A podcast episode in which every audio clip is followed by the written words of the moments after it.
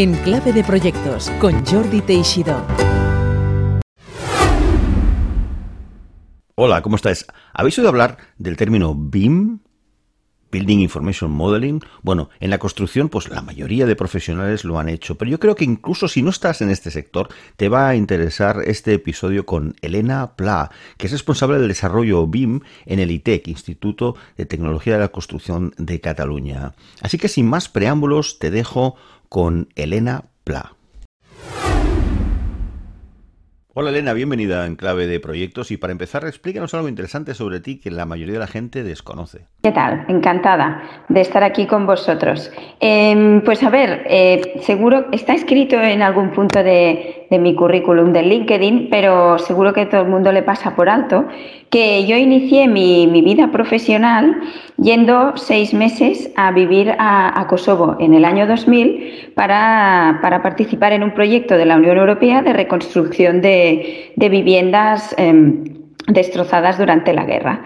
Em, y esto me dio pues una perspectiva y un punto de vista muy distinto, muy de, de terreno, de campo, eh, que, y además de, una experiencia personal y de intercambio trabajando a tope en temas de construcción, pero de intercambio personal de, vida con, la gente que estaba allí. Y, esto pues es algo que, en el sector, cuando vuelves aquí, pues no, ni cuenta en el currículum y a lo mejor alguien lo valora, ¿no? Pero, pero bueno, que yo estoy muy, muy contenta. Esto iba en paquete con, acciones anteriores como, como, estudiante, que en los veranos íbamos a, trabajar, pues eh, hacer eh, campos de trabajo y, de voluntarios en, Ecuador y en Haití, por ejemplo, durante tres veranos, y, se completó con esto. Y a partir de aquí volver a, casa para, pues, para montar un, proyecto de vida. Mm, viendo que el tema de la cooperación es muy duro y requiere pues un sacrificio personal muy fuerte. Entonces, pues bueno, desde aquí todo muy apoyo a la gente que, está desplazada por el mundo haciendo proyectos de cooperación y ahora pues participo con ellos de otras maneras.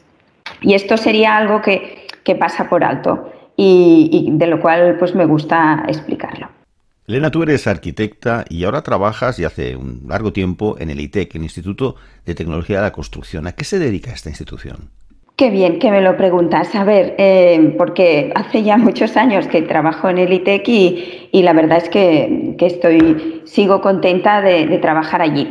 El ITEC es el Instituto de Tecnología de la Construcción eh, que está en sede, con sede en Barcelona, que es un organismo, eh, una entidad de soporte a la innovación en el sector de la construcción, eh, que está formada, es una fundación sin ánimo de lucro, que en su patronato cuenta con, con agentes y representantes de sector público y administraciones públicas y sector privado o colegios profesionales de, de todos eh, los ámbitos que tienen que ver con la construcción del entorno construido.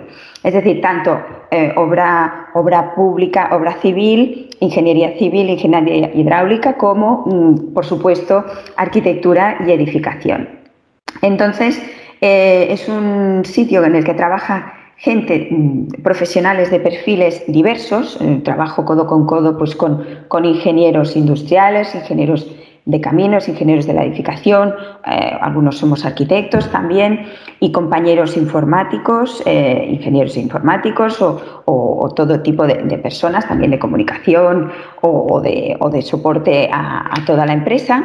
Y, estamos en una posición central que, nos permite, en, diálogo con, todos los agentes que participan en alguna de las, de las fases de la obra, desde promotores, eh, proyectistas, constructores o, gestores y usuarios finales, mantenedores, que, por, nuestra posición central nos permite ver mucho eh, demanda, demanda de necesidades del sector, identificarlas y generar productos eh, interesantes y, necesarios para ellos que a lo mejor eh, mm, los profesionales directos no pueden dar. Esto nació a ver, nació eh, en el momento pues, para dar servicio de bases de datos mm, de precios, por ejemplo, pues, y, fue muy útil para todo el proceso de, los Juegos Olímpicos. Pero algunos de los que nos oyen hoy casi no lo vivieron, porque ellos ya no han vivido. ¿no? Entonces, a partir de, aquí, de toda la metodología,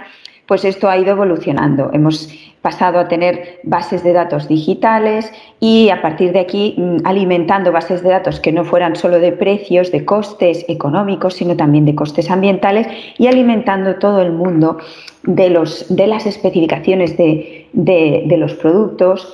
Eh, ver y, pasamos, eh, ya en el año 2000 se pasó a evaluar productos de construcción eh, y, evaluar sus características y impulsar sistemas innovadores y ver cómo los sistemas innovadores que no se pueden ensayar con las normas de, de antiguos sistemas o de antiguos productos, cómo se tienen que ensayar, ¿no? Y desde entonces, del año 2000 en adelante o de los 90 en adelante, han salido miles de nuevos requisitos y se han ido definiendo, aparte de los límites de, aislamiento térmico, pues temas de fuego, temas de, sostenibilidad. Y todo esto vamos recogiendo todo este conocimiento y lo vamos derivando en distintos productos y servicios para el sector. Elena, vamos a centrarnos en el objetivo de este episodio, ¿qué es BIM? Es el Building Information Modeling, el modelado de información de edificios, sería building, pero también de construcciones, ¿vale? En el sentido amplio mm, de la traducción del inglés al, español, ¿no? Eh, bueno, nosotros entendemos que son modelos de información de la tecnología desarrollada, digitalización 3D, que ya teníamos en los 90, ¿no? De programas eh, de CAD, que, eran muy competentes y, a lo mejor de análisis de, cuestiones mm, estructurales o, para modelizar cosas que, ya teníamos en, los 90, a principios de los 2000, eh, se vio la necesidad de añadirle datos a esos objetos 3D. Es decir, que nosotros si teníamos unos prismas que representaban unos pilares de una estructura, esos prismas no eran prismas a efectos del modelo, sino que les pasábamos a llamar pilares, con unas propiedades exigibles a los pilares distintas del pilar, que por ejemplo sería una zapata, la base de ese pilar. Entonces, este Building Information Modeling son modelos modelos basados en esta tecnología de generación 3D, eh, pero modelos con información asociada. Y entonces estos modelos acaban siendo unas bases de datos tridimensionales. Es decir, ni son las bases de datos originales todas en, modo alfanumérico, ¿no? de base de datos, eh, ni son los modelos 3D mudos, sino que eh, se conjugan en ello, en, el, en, el, BIM se conjugan los datos y, la geometría juntos en un mismo modelo. Entonces, estos modelos BIM han son el resultado de la confluencia de la voluntad de distintos programas de software que desarrollaron estos modelos y todos ellos han concluido en un estándar interoperable que nosotros, por ejemplo, pensamos que llega a ser tan importante a efectos de, estándar, pues por ejemplo, como fue el protocolo HTTP de, para creación de páginas web, ¿no? Todo el mundo tenía sus intranets, pero cuando salió el nuevo el protocolo, pues, pues todo el mundo fue a hablar aquel lenguaje. Pues todos los programas de software ahora tienen un estándar de interoperabilidad que les permite de encontrarse, sacar sus outputs. Y entonces, trabajando contra este estándar, se pueden hacer muchas cosas. Tenemos proyectos que son eh, bases de datos eh, sobre geometrías mm, físicas, bueno, eh, digitales. Entonces, a partir de aquí, el, modelo BIM pasa a estar en el centro de proyecto y todo el mundo, las dos grandes disrupciones que nos trae la tecnología, bueno, la metodología BIM, es que, por un lado, todo el mundo, cuando está hablando del proyecto, no es aquello de yo me lo imagino como arquitecto, el ingeniero de instalaciones está viendo que aquella tubería pasará y lo ve sobre mi plano y, él sabe que pasará, pero yo no sé si pasará hasta que no llegue a la obra y vea que sí que ha pasado, ¿no? O me tengo que confiar en él y que me dice que sí que ha pasado. En vez de que cada uno se imagina el proyecto en su cabeza, el proyecto se visiona en este modelo y los modelos son, eh, tienen eh, en teoría, bueno, lo deseable es que estén todas las disciplinas y se hayan modelado todo lo que realmente impactará en la obra. Es decir, que podemos poner en el mismo modelo el pilar, la jácena, con el cerramiento que yo haya pensado, el falso techo y además pues los pasos de, de, tuberías o de maquinaria. ¿no? Entonces, anticipas el posible, posibles problemas que pudiera haber en la obra porque a lo mejor hay algo en los planos que no se había controlado, ¿no? esa altura de falso techo que afecta a, la, bajada del bajante o a la pendiente. Si yo dibujo el, el bajante en pendiente en 3D según toca y veo y pongo mi falso techo modelado y luego el proyectista, el, estructurista ve que hay un pasatubos que pasa por tal sitio y lo puede visualizar en el mismo modelo BIM que lo veo yo, que soy el proyectista, y que lo ve el tercero, que es el ingeniero de instalaciones, todo esto anticipa. Tenemos un modelo virtual eh, previo a la construcción física que, no, eh, que, nos facilita el trabajo y anticipa pues, posibles problemas que luego en obra cuestan más de resolver cuesta más de resolver porque a veces hay que deconstruir cosas ¿no? para, para encajar prioridades.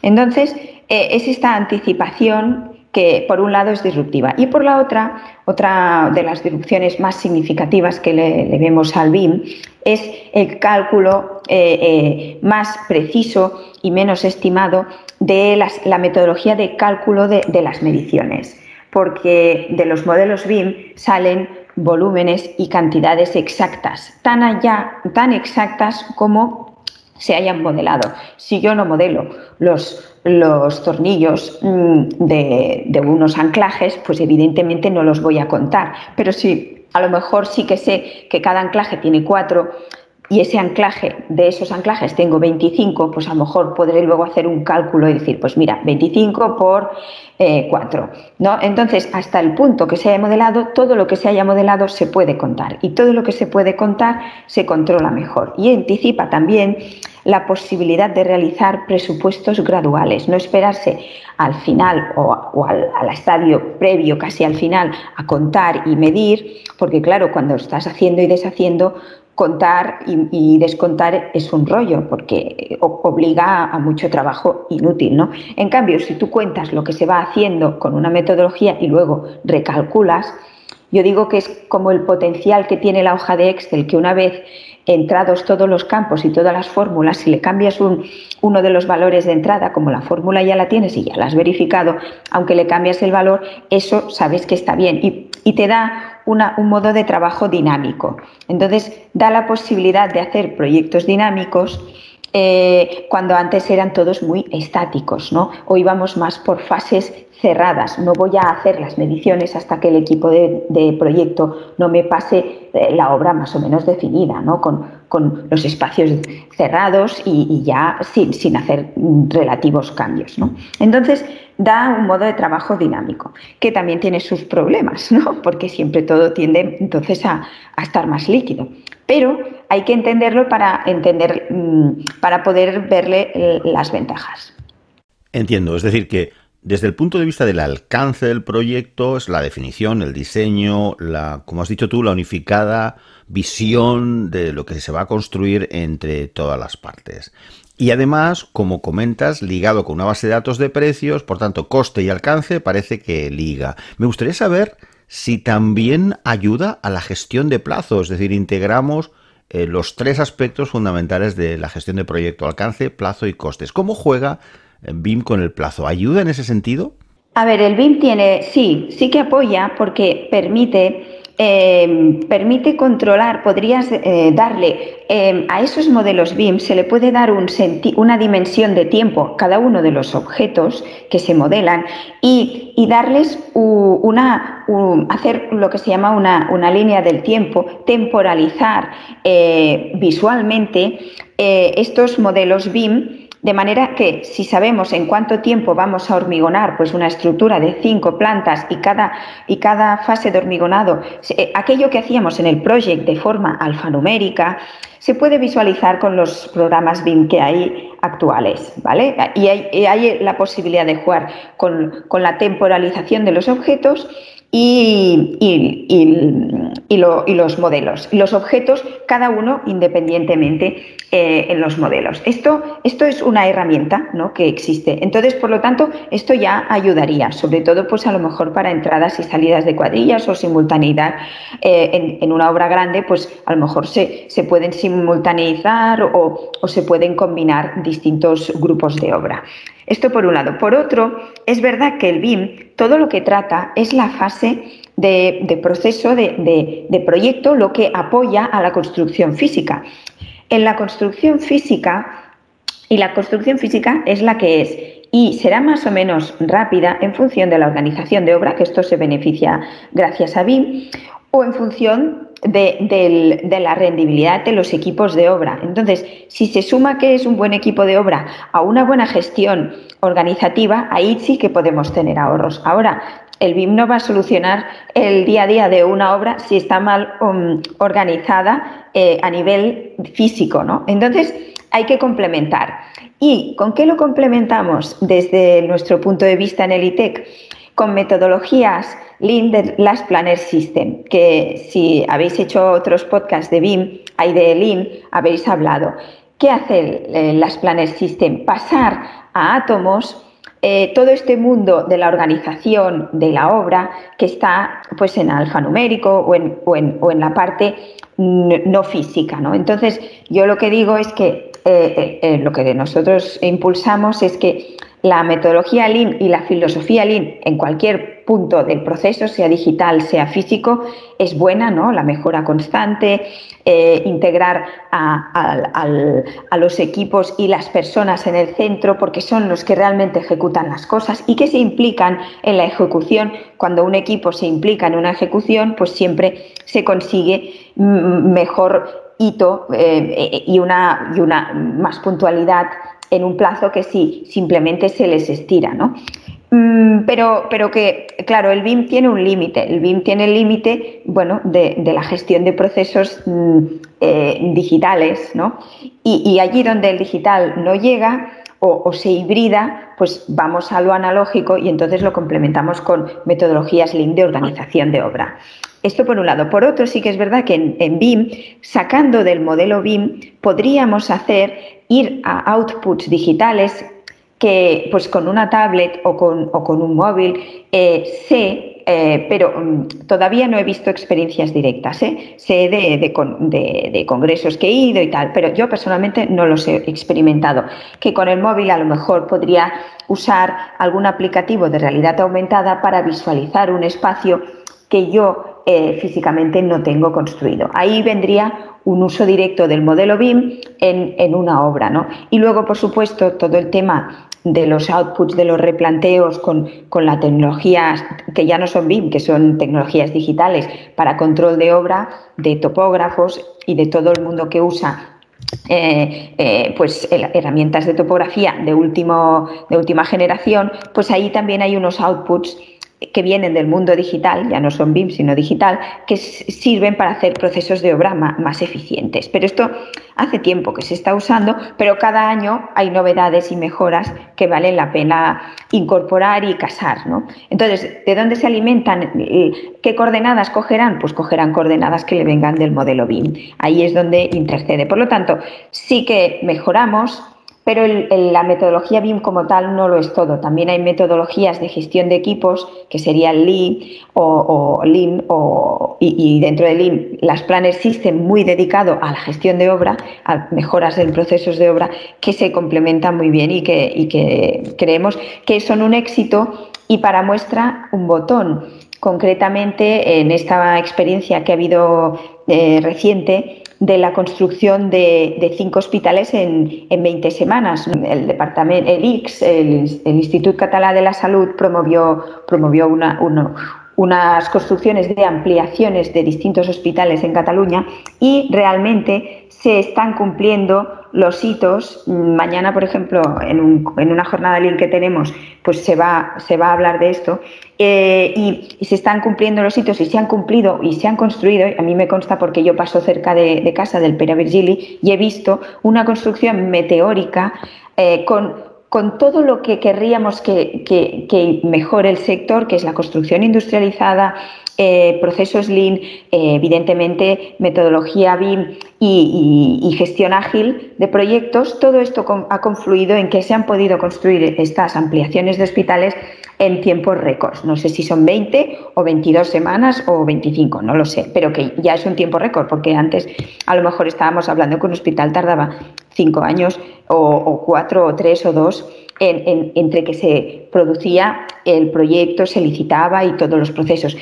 También hay, que reconocerle mucho mérito a los procesos administrativos previos post-diseño y previos a la construcción, que también sé que se han, puesto las pilas y lo han hecho ágil, que esto también es muy importante en el sector de la construcción. Procesos ágiles en las validaciones ah, administrativas y técnicas. Pero bueno, si todo el mundo pone de su parte, la construcción podría ser mucho más rápida y, y eficiente y sostenible, ¿no? También. Tengo una curiosidad, Elena. A mí me da la impresión de que con toda esta revolución que está habiendo en este sector y en otros, el uso de BIM, eh, Agile, Scrum, todas las nuevas metodologías, eh, herramientas como Jira, que quizás muchos de nuestros oyentes conocen y muchos otros no, algo que durante todos estos años una herramienta muy popular, entre las más populares, el, el, Microsoft Project y otras similares, que construyen el típico Gantt con el camino crítico. Está quedando un poco como en desuso.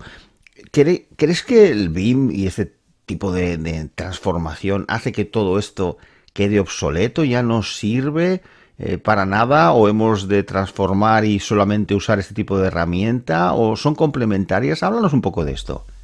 Creo que el, el, project como tal, la herramienta es buena y llámale project, llámale otra manera de, mm, desglosar tareas y, controlar tempos, eh, esto se necesita. Se necesita para, para el, futuro inmediato y también para el futuro final. Eh, es decir, lo que hacemos en, en Lean y, lo que me parece práctico de Lean es que lo que no podemos saber es que vamos a estar haciendo la semana eh, de aquí cinco semanas esta cuadrilla. No lo podemos hacer. Esto no es realista.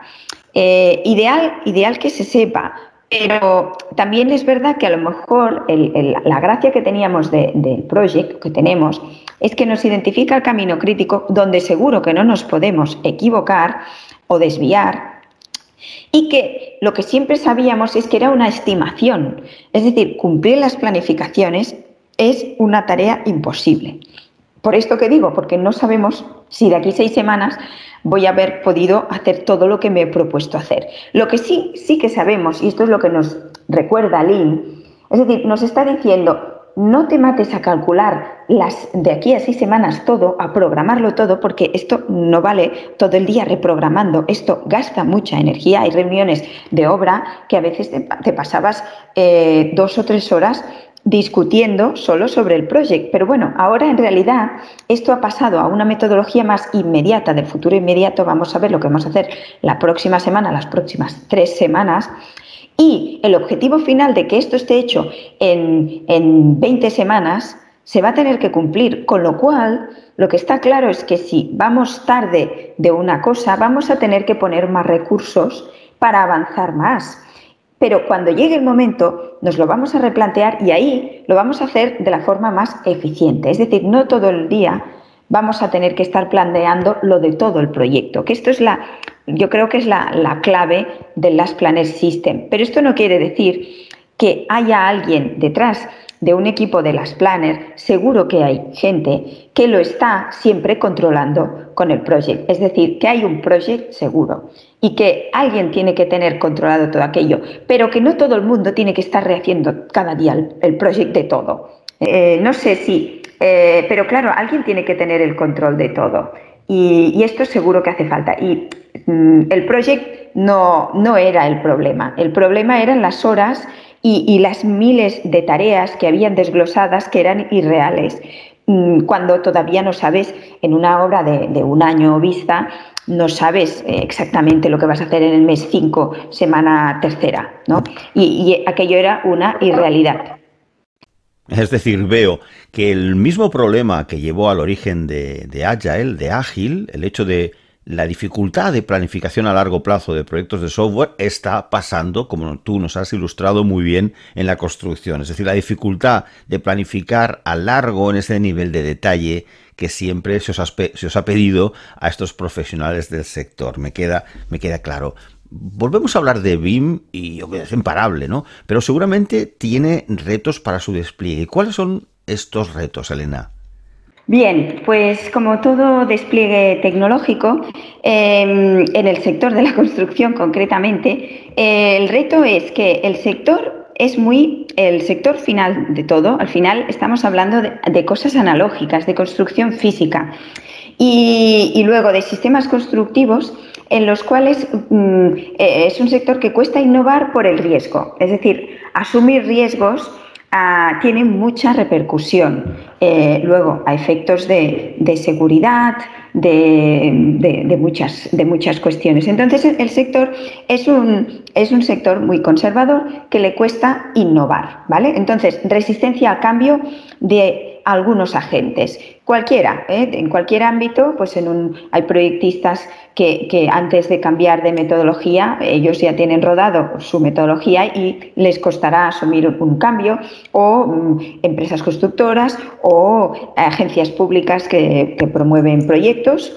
o, usuarios que no quieren asumir, pues a lo mejor un cambio de sistema constructivo, pues ahora pues estructura de madera o, generación eh, de espacios eh, eh, más flexibles. Bueno, a lo mejor no, ellos quieren cuestiones tradicionales. Entonces, la primera es la resistencia al cambio. Y y ahí sí que en, la tecnología siempre eh, yo digo que en cualquier empresa, entidad que se imponga una nueva tecnología, hay los que nos apuntamos siempre a la innovación porque nos va, aunque nos implique pasarnos una tarde configurándonos el móvil o el nuevo ordenador o lo que sea, nos apuntamos, y los que siempre van a remolque y hasta que no ven que todo aquello funciona, que mi tía le va súper bien el móvil, que a la otra también, ostras, sí, el WhatsApp, hay gente que a una hora, eh, entonces, en los resistentes al cambio, pero por una cuestión de, de, freno, de comunidad o de simplemente de que cualquier cambio implica recursos un tiempo dedicado. Entonces, estos recursos a un nivel de una empresa siempre son eh, recursos económicos, porque al final son horas de formación de tu, de tu gente o inversión en programas nuevos o y, en, programas eh, los que sean, porque hay una serie de licencias y cosas nuevas. Antes decías, ¿qué, tendrá el AutoCAD? No, pues ahora tendrá un programa de modelado BIM con, con, un precio de licencia mayor o inferior, pero lo tendrá y distinto pues de lo que le costaba el anterior, ¿no? Y el tercero sería el hardware, que también es importante. Es decir, yo ya puedo hacer, mm, querer hacer un replanteamiento con láser BIM, que si no mm, yo no pago por ese láser, pues no lo voy a tener. Entonces hay los tres frentes, el de hardware, el de software y el de recursos económicos en tiempo.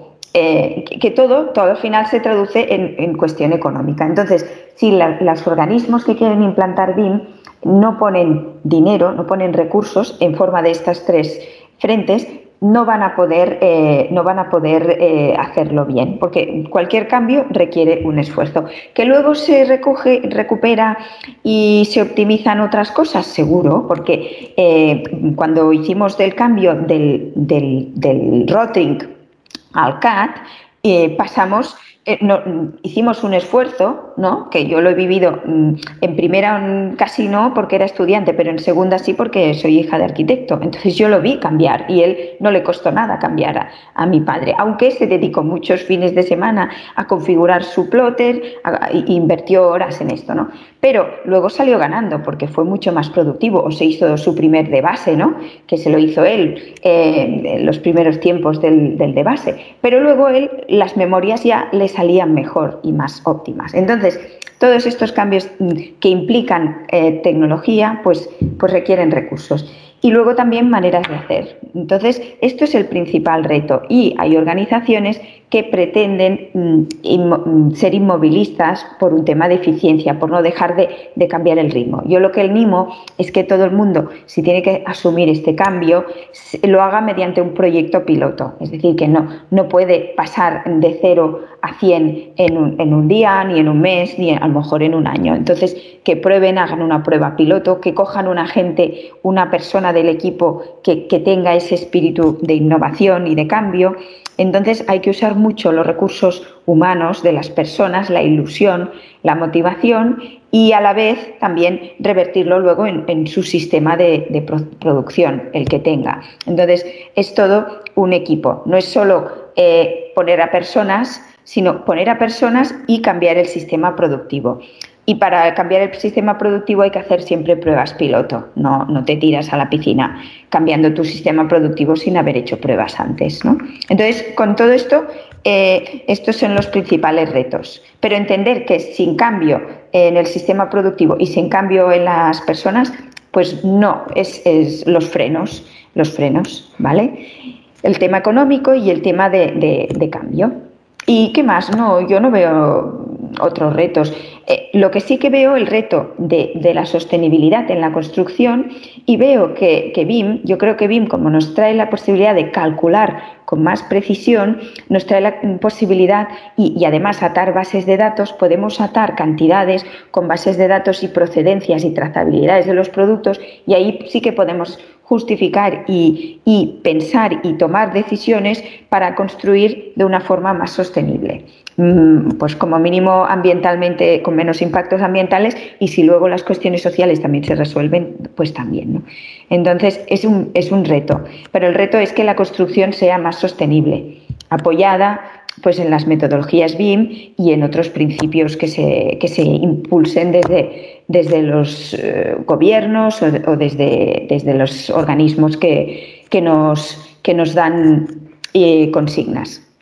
Muy bien, Elena, llegamos al final de este episodio, de esta masterclass que tú nos has ofrecido alrededor de, de BIM. Y como siempre, queremos, a nuestros invitados, preguntamos cuáles son los proyectos de futuro, cuáles son tus planes a futuro. Hay, la agenda inmediata. Mm, estoy en temas de, estandarización de, propiedades, de, propiedades ahora, por ejemplo, eh, para, para, dar respuesta a todos, eh, pues a certificaciones de sostenibilidad. Esto es un reto a corto plazo, que lo estamos incorporando todo esto en un estándar de creación de objetos BIM que impulsamos desde el ITEC y eh, que también estamos hablando con asociaciones de fabricantes y de programas de, modelado y, confluir para que la base de datos BIM sea, esté bien estructurada, ¿no? la base, las bases de datos. Este es un reto a, corto plazo.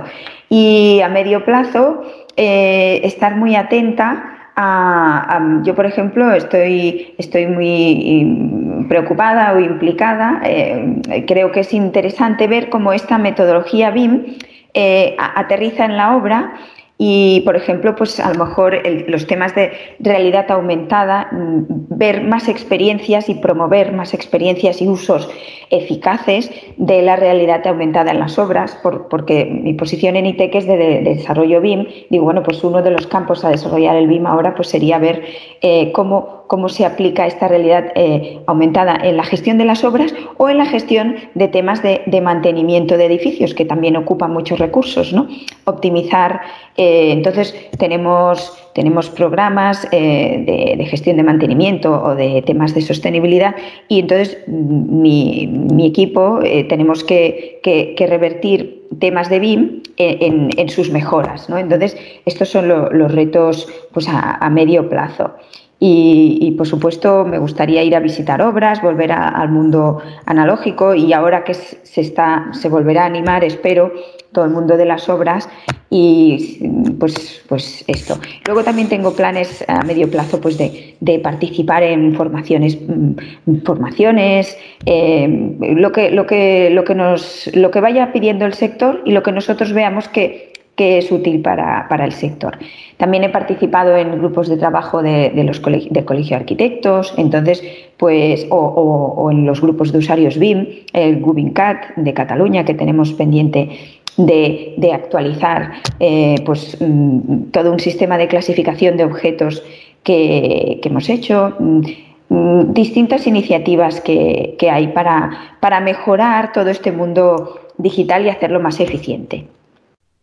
Bueno, Elena, pues mucha suerte en estos proyectos, en estas nuevas iniciativas. Y por último ya agradecerte muchísimo esta masterclass sobre BIM que nos has ofrecido aquí hoy en Clave de Proyectos. Muchas gracias por invitarme, es un honor y nada, y me haré fiel a vuestro podcast. Eh, ya he escuchado unos cuantos a, raíz de la invitación y, me da, un, me da una, una, perspectiva transversal más allá de mi mundo de construcción, pero también de preocupaciones de la sociedad actual que tenemos y de, lo, y de los project managers o de, o de toda la gente que, que estamos ahí luchando por, por optimizar procesos y, y me parece muy interesante. Muchas gracias. Un saludo. Pues ya has oído a Elena, eh, se va a convertir en una asidua oyente de este programa de Enclave de Proyectos, este podcast eh, que te ofrecemos alrededor de la dirección de proyectos en todos los sectores, la innovación, los retos, las experiencias, los éxitos, los fracasos, tus competencias profesionales y personales.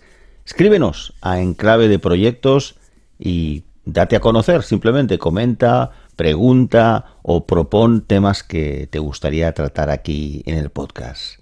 Hasta la semana que viene.